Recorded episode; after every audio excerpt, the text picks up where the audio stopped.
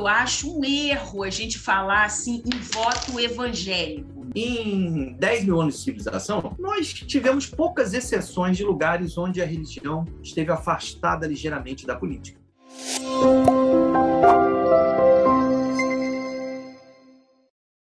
Sejam bem-vindos ao segundo podcast Ideia Brasil. Nós estamos dando continuidade hoje à nossa série de discussões qualificadas sobre o Brasil. Nós iniciamos nesse período eleitoral para trazer propostas, conteúdo programático e informação de qualidade com gente competente para contribuir com uma visão de país. Eu sou o Eric Andriolo e hoje o nosso assunto aqui no podcast vai ser o voto da parcela evangélica da população, ou do pessoal que é protestante, de movimentos neopentecostais e outras denominações cristãs dessa natureza. Temos conosco a professora Cristina Vital da Cunha, que é professora de pós-graduação de Sociologia da Universidade Federal Fluminense, a UF, que pesquisa a interação entre religião, sociedade e política e publicou vários livros sobre o assunto.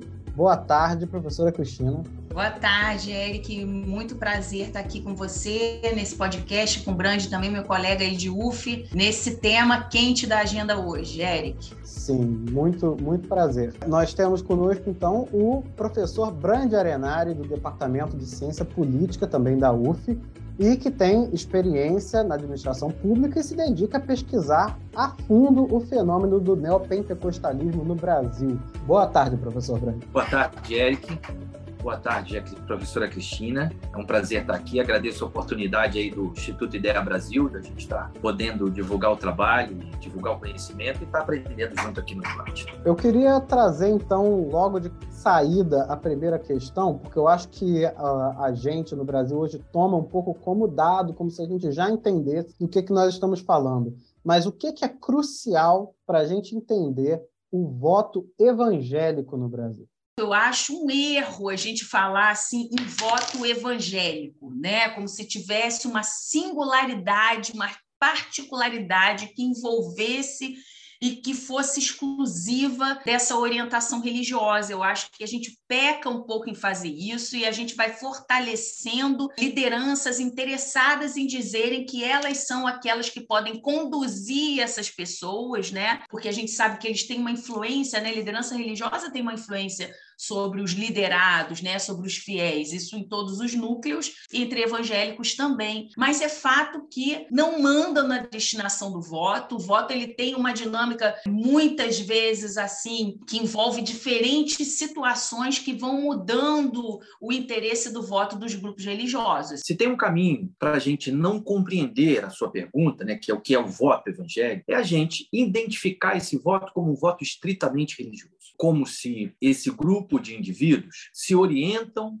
nas suas escolhas políticas a partir de crenças que, na maioria do preconceito da sociedade que é de fora, aquela mais letrada, mais ligada ao iluminismo, vai achar, não, aquele ali é um maluco que acredita em fantasias religiosas e essas fantasias religiosas orientam as suas escolhas políticas e isso deve ser retirado da sociedade. A gente tem que acabar com isso na dimensão religiosa do iluminismo. Então, esse voto, como foi muito bem pontuado pela professora, ele é, a variável religião não é uma variável independente, ela é uma variável dependente. Esse indivíduo que é evangélico ou evangélica, ele é mulher, ele é negro, ele tem gerações, ele tem, sobretudo, e, é o que eu sempre venho estudando desde o meu mestrado, ele pertence a uma classe social. A história mostra uma conexão entre classes, grupos de interesses e a religião, servindo esses grupos de interesse, não no sentido marxista lá de dominação, não, pela luta da vida. Qual é a importância de fato? Porque são pessoas que têm um atravessamento nelas de classe,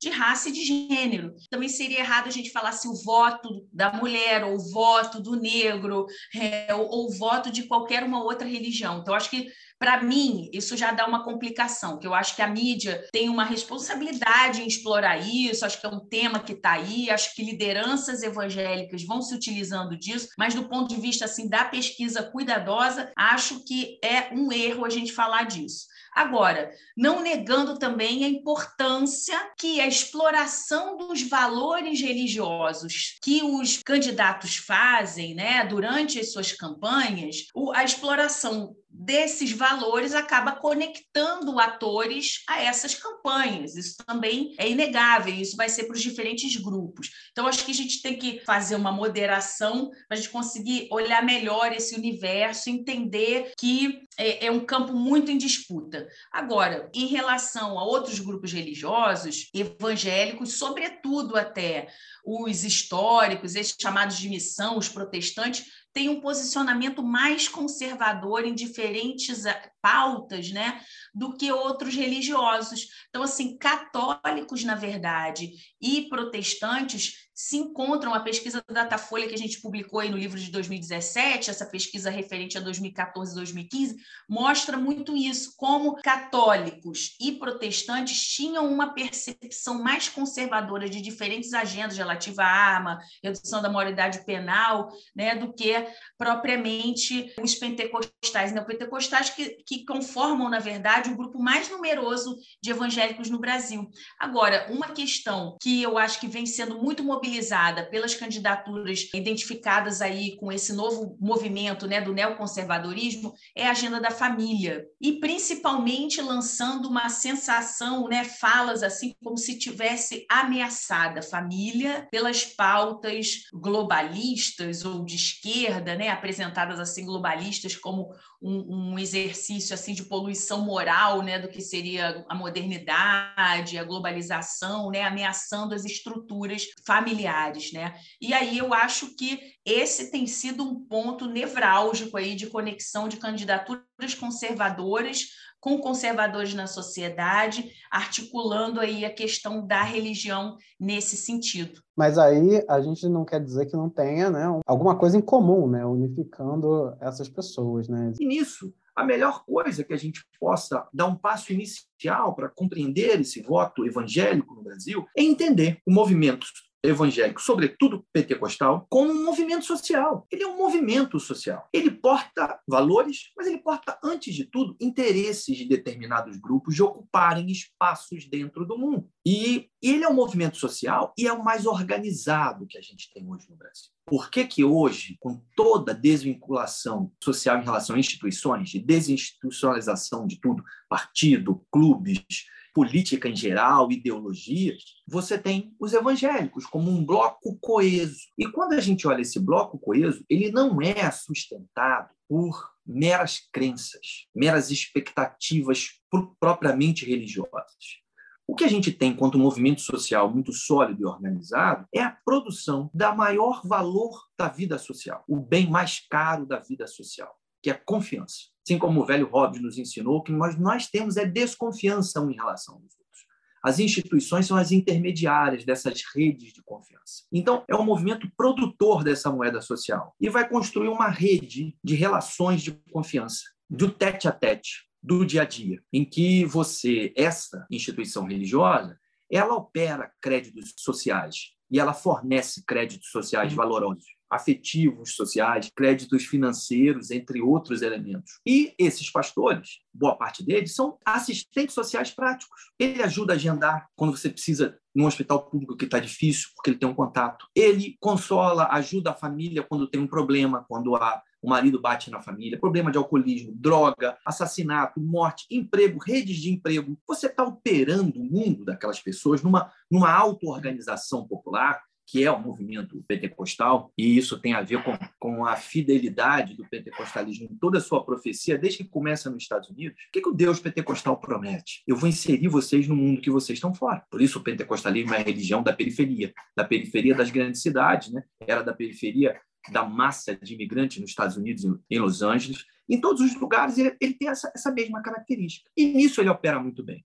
Então, o que, o que ocorre para que a gente não se espante, não seja tomado de preconceito, nem de terror, meu Deus, eles têm um plano de poder, eles vão dominar o mundo, aquela coisa, aquela histeria toda que às vezes é vendida por determinados setores, é um movimento social como qualquer outro que defende seus interesses. E que, por ter construído um associativismo religioso muito forte, baseado na moeda principal da vida da sociedade, que é as relações de confiança, ele converte essas relações de confiança no campo religioso e social para o campo político o que é muito natural. Se boa parte da minha, a maior parte da minha vida social é dada dentro da igreja e ela é cercada por essas intermediações que a igreja faz na minha vida, eu casei com uma pessoa que eu conheci na igreja, mas eu, sou, eu era drogado, então eu estava lá, mas o pastor que me apresentou, ele foi o fiduciário da minha relação, que ajudou a construir minha família. Eu, meu filho teve problema com droga, ele estava ali e construindo isso. E empregos, ah, eu montei uma pequena empresa, empreguei o irmão que estava lá da igreja. E, claro, esse conjunto de interesses de inserção e ascensão no paraíso do aqui e agora, do mundo capitalista, né, da nossa sociedade do consumo, eu quero, eu quero, ter, eu quero ter esse mundo agora. A teologia da prosperidade fala isso. Então, isso é convertido.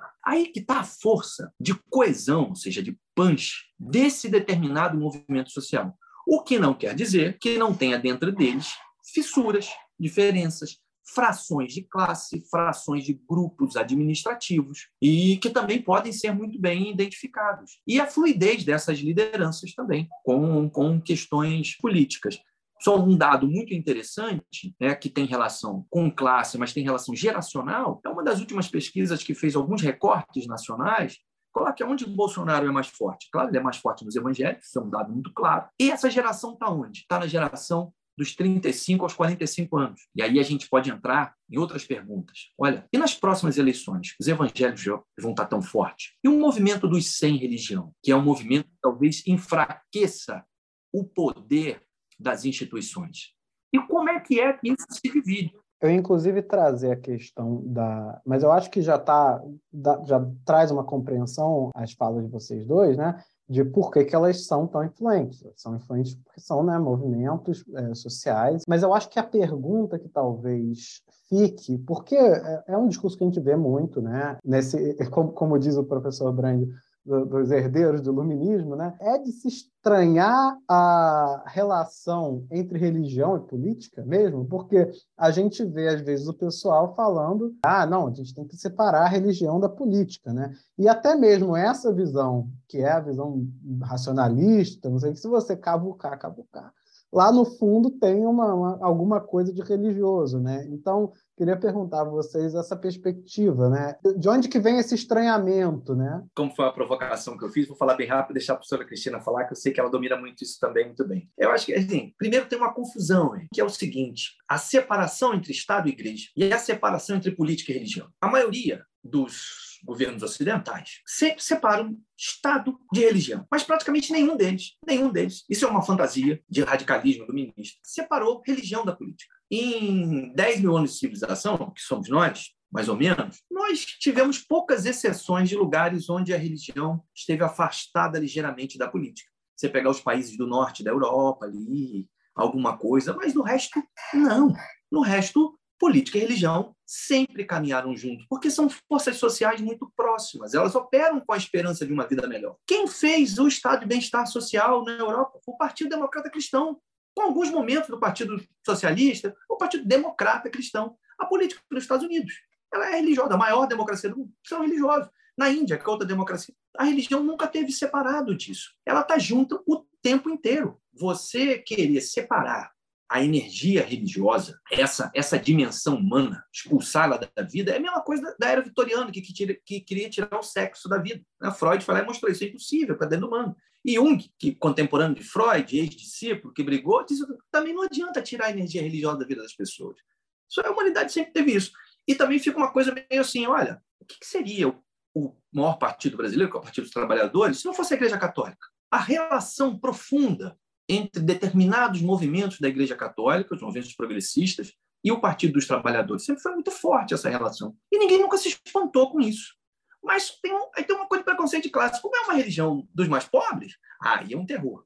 Né? Aí é um terror. Aí todo mundo fica muito assustado quando a gente vai olhar as pesquisas, quem está apoiando e subsidiando cada uma dessas candidaturas tem uma questão de classe muito significativa. Então, aqueles que ganham mais de 10 salários mínimos no Brasil são os que principalmente apoiam Bolsonaro. Os mais pobres no Brasil são os principalmente que estão no apoio a Lula.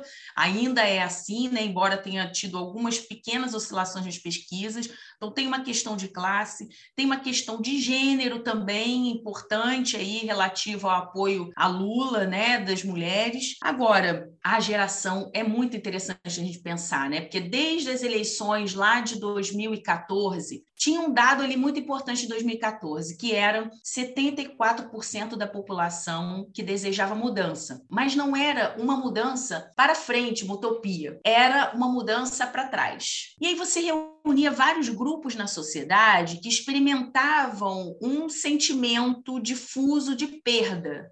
E aí as perdas, elas iam desde realmente as perdas relativas a esse lugar que os pobres tinham e alcançarem a classe C, e dada a crise econômica, tiveram perdas no seu poder de consumo, como outras perdas que envolviam o próprio processo da vida social e que apontavam para um novo lugar da mulher na sociedade, novas cobranças sobre o masculino, né, outros papéis do homem na sociedade, a questão racial também, que eu acho que assim, ganhou muito da agenda no Brasil. Então, diferentes setores na sociedade experimentaram experimentavam um sentimento que ia num crescendo ali de perdas, né? E essa geração que o Brand chamou atenção aí, que tem um apoio significativo a Bolsonaro, essa geração na qual eu me encontro ali há quase 50 anos, dos 35 aos 40 e poucos 50 anos, se conecta muito com esse discurso da retórica da perda, que eu publiquei um artigo sobre isso, viram esse artigo, é, convidaram para publicar ele em inglês, porque essa questão da dinâmica da perda, da retórica da perda, é muito importante para pensar dinâmicas políticas que estão envolvendo diferentes cenários nas Américas e também na Europa. Então, assim, é pensar que é uma geração experimentaram essa mudança. Fomos criados num certo padrão ainda de comportamento, de pensamento de classe, de pensamento sobre papéis de gênero e também a questão racial que era absolutamente nublada, né, na formação de vários de nós nessa faixa etária e isso explode. E aí isso vai dar um sentimento de perda e desconforto para muitos atores na vida social também. A própria questão aí que foi muito citada no debate, né, relativa à legislação que produzir uma série de garantias para as empregadas domésticas, ela é muito importante, ela, ela é um giro, ela é uma mudança nessa nessa estrutura nossa, com essa toda essa dimensão escravista que, que nos acompanha, essa desigualdade que tem a ver com esse racismo estrutural ligado aí à nossa história escravista. Então, muito importante pensar que tem uma geração que é uma geração que está numa sustentação importante dessa candidatura, e isso envolve religiosos também. Várias dessas lideranças que a gente acompanha, que estão no Brasil e fora do Brasil até, né, cantores, tudo mais, que vem fazendo uma campanha aí de sustentação com Bolsonaro, além do, do lugar do masculino, tem muito essa questão das perdas meio de uma autoridade que ficou ameaçada, né? A autoridade masculina, a autoridade do pai é, com os filhos, né? Porque isso também foi tocado a partir aí mesmo da própria internet, de tudo isso que a gente está vivendo no mundo, né? Autoridade diante dos filhos, né? Autoridade diante da mulher, é, autoridade na sociedade. Tem um elemento assim dos sentimentos públicos que estão postos nas eleições, eles são muito importantes para a gente analisar isso, que envolve também religião, porque religião também, em algum sentido, ela é tradição. Religião está pautada aí em questões, um tripé aí importante, que é a esperança, que é isso aí que dá os meios até de pensar o futuro, né, de projetar o futuro, uma vida boa. A fé, né, que é essa crença importante que reúne, que produz essas redes de confiança e o sacrifício. São dimensões fundamentais do elemento religioso, né, em que a gente vê sendo mobilizado também nesse campo político e é muito importante a gente entender esse elemento e os sentimentos públicos. Então, o sentimento da perda, ele é um sentimento muito importante que eu acho que foi muito mobilizado pelas candidaturas desse neoconservadorismo em 2018 e estão sendo novamente agora consideradas, né, esse sentimento da perda e que outras candidaturas, eu acho assim de centro, de esquerda também devem ter uma atenção a isso, né, falar com a população sobre perdas sentidas, né? Eu acho interessante você trazer a questão da autoridade, né? Porque não só quando se fala em autoridade se fala em hierarquia, mas também se fala da fonte, de onde que vem, como se justifica que costuma ser, né, normalmente é uma coisa que está fora né, do sistema político. Então, isso, isso fala muito diretamente com a religião, né? E não é de não é de se espantar realmente que haja esse diálogo. A religião, já vários autores da nossa área vão falar, ele envolve sempre a afirmação de uma autoridade, autoridade prévia até, que faz com que, independente da validação ou não é, empírica de determinados ganhos, aquela autoridade religiosa ela está mantida, porque ela é como ungida. A autoridade, a validação da autoridade também interessa muito aos religiosos, porque isso envolve a reprodução das próprias instituições. Daí a gente pode pensar também por que, que se fala tanto dessa ameaça que a esquerda representaria às instituições religiosas, porque parece que a esquerda é o lugar do pós-estrutural, daquilo que está contra a autoridade instituída, né? que está sempre é, combatendo, é contra a cultura. Quando, de fato, além da vida empírica, a gente perceber né, a importância que as religiões tiveram na constituição da esquerda, o Brandt falou aí do PT e os católicos, mas é lembrar que também protestantes e pentecostais estiveram na história de fundação do PT. A gente fala pouco sobre isso, né? Parece assim o catolicismo ter esse lugar dominante, mas evangélicos da Missão Integral, que era um movimento correlato ali à teologia da, da libertação, estiveram na base de fundação do PT e, e grandes figuras do partido são evangélicas aí então desde a constituição do partido.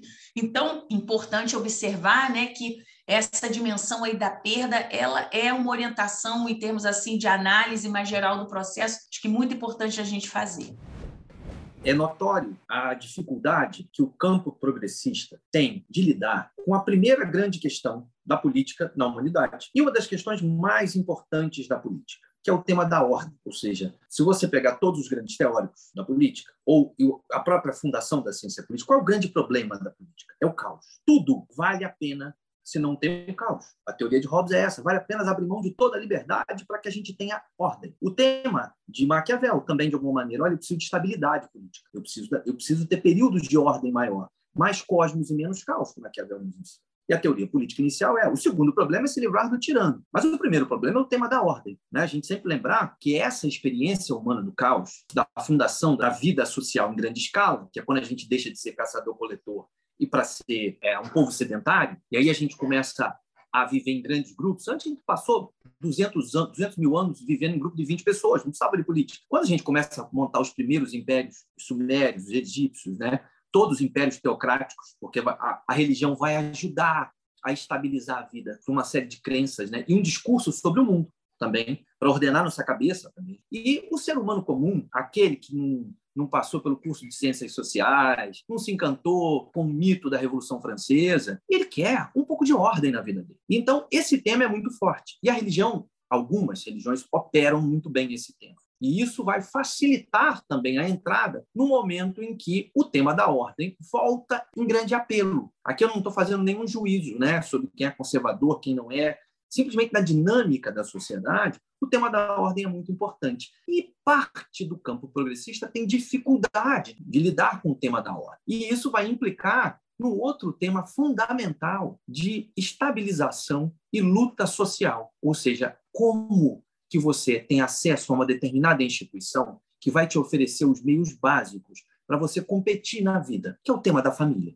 Qual a religião passa a ser uma guardiã? Parte dessa gente iluminada vê a família como uma coisa careta, uma coisa ultrapassada, porque ela sempre teve família. Ela fica, o menino cresceu chateado porque o pai dele não deixava ele fumar maconha na sala. Isso é castrador, é conservador. Eu sou da liberdade. Agora, a maioria da população tem famílias monoparentais, tem dificuldade de estabilização desses vínculos de afetos, mesmo que sejam afetos complicados, mas esses portos seguros.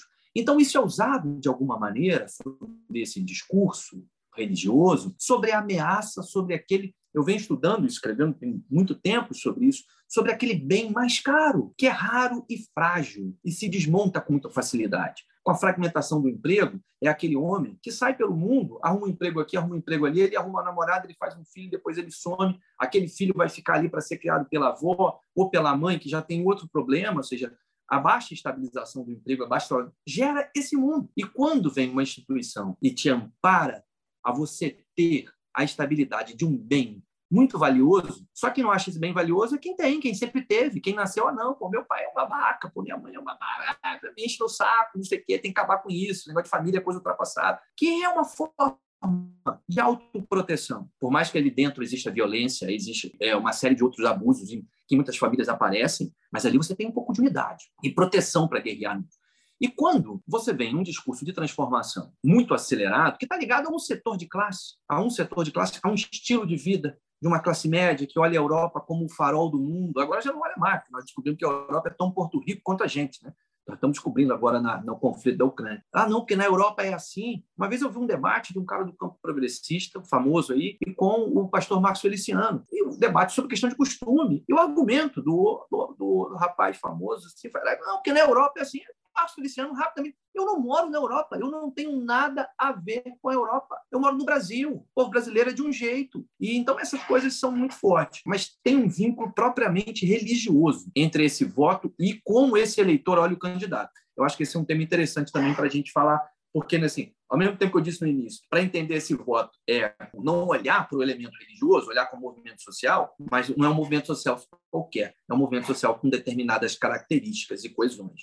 Né? Então, eu acho que esse vínculo e as expectativas que o crente, o crente no sentido daquele que crê, não o crente como antigamente a gente chamava as pessoas evangélicas, aquele que crê, ele tem um conjunto de expectativas em relação ao seu candidato, que o seu candidato porte algumas características religiosas como que está se organizando o voto dessas pessoas, o, o voto dessas camadas e dessas religiões, né? o, o voto evangélico, que a gente já detonou aqui esse uso, né? mas o voto evangélico nessa eleição agora, né? porque a gente já falou, ah, tem uma demonstração clara em pesquisas de que o candidato Bolsonaro tem mais apoio entre essa camada, só que é, como que vocês veem isso é, de fato, assim, é, concretamente? Se organizando agora que a gente está em período eleitoral sempre esperam da gente, que é cientista, né, fazer o lugar do mago. Então, como a gente vai falar sobre eleições, a maioria das pessoas quer saber quem vai ganhar. E nós, né, eu, enquanto sociólogo e cientista político, né,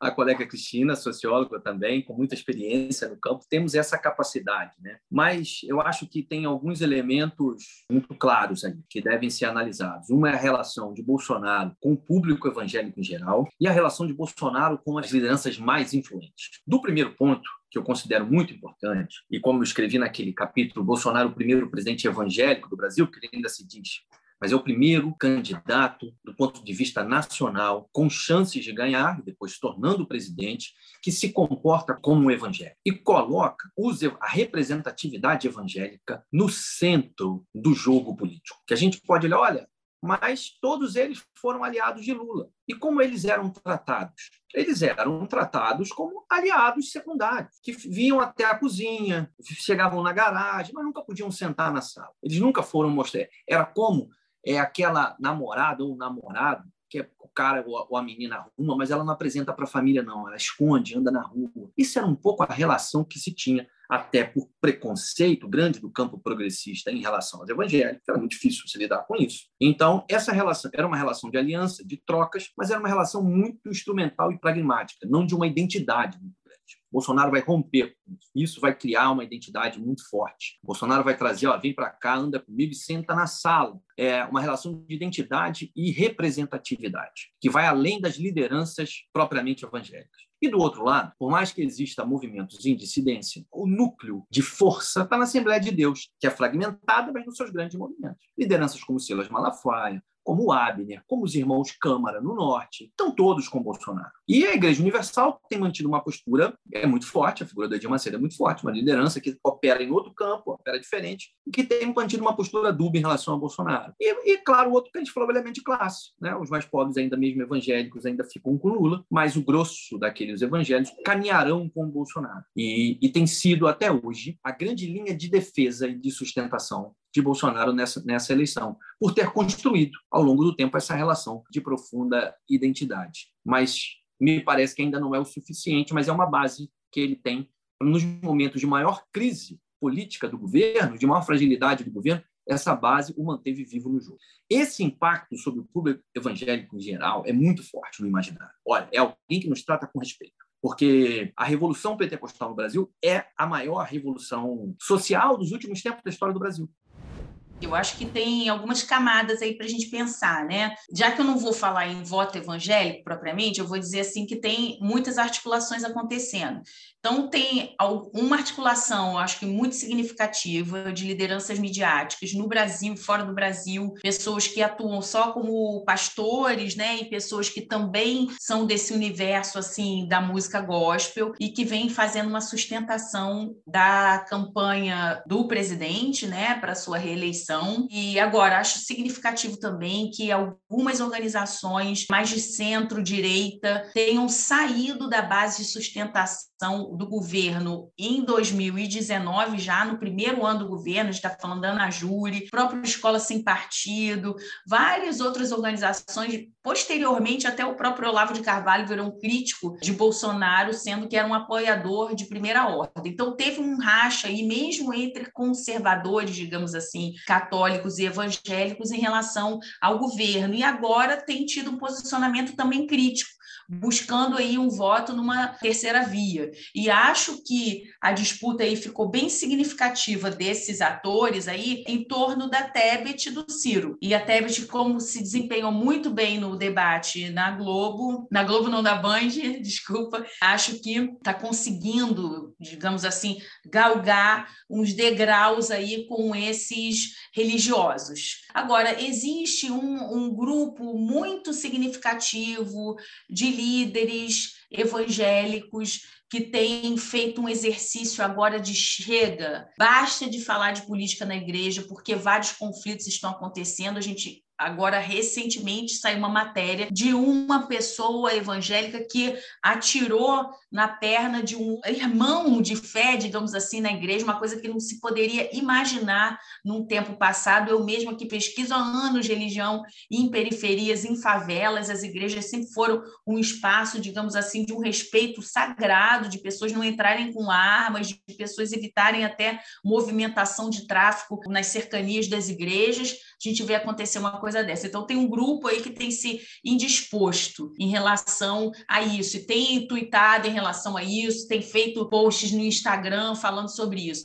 E tem uns grupos também que eu acho assim que estão muito calados, porque tem tido até vergonha de declarar o voto na esquerda. E tem ainda um outro grupo que eu diria que são essas organizações de esquerda evangélica, tanto a bancada evangélica popular, o Cristãos contra o Fascismo, que reúne católicos e evangélicos que têm apoiado várias candidaturas aí, digamos, nesse espectro mais da esquerda, centro-esquerda e esquerda, assim como também esse novo movimento Um Ato de Amor, que reúne vários candidatos e candidatas católicos e evangélicos à esquerda e que buscam também uma apresentação pública de evangélicos na sociedade de um modo que não seja só essa visibilidade do conservadorismo, do lugar do obscurantismo, do lugar da tentativa de conservar tradições tradições que impunham sofrimento a mulheres e negros no Brasil. Então, acho que tem muitos grupos para a gente pensar. O que acontece é que, embora possam ser numerosos esses grupos críticos, né, e a crítica vai desde centro até esquerda,